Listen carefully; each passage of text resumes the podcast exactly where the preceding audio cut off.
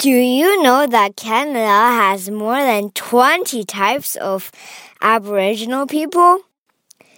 The Iroquois, Métis, Haudenosaunee, Inuit, Algonquin, and Huron lived in Canada centuries ago.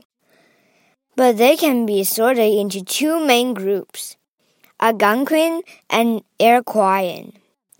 The Algonquins took the most part of the Rocky Mountain and a small part of Ontario. The Iroquoian took everywhere else. Maybe you can see them on an airplane, so beware of them.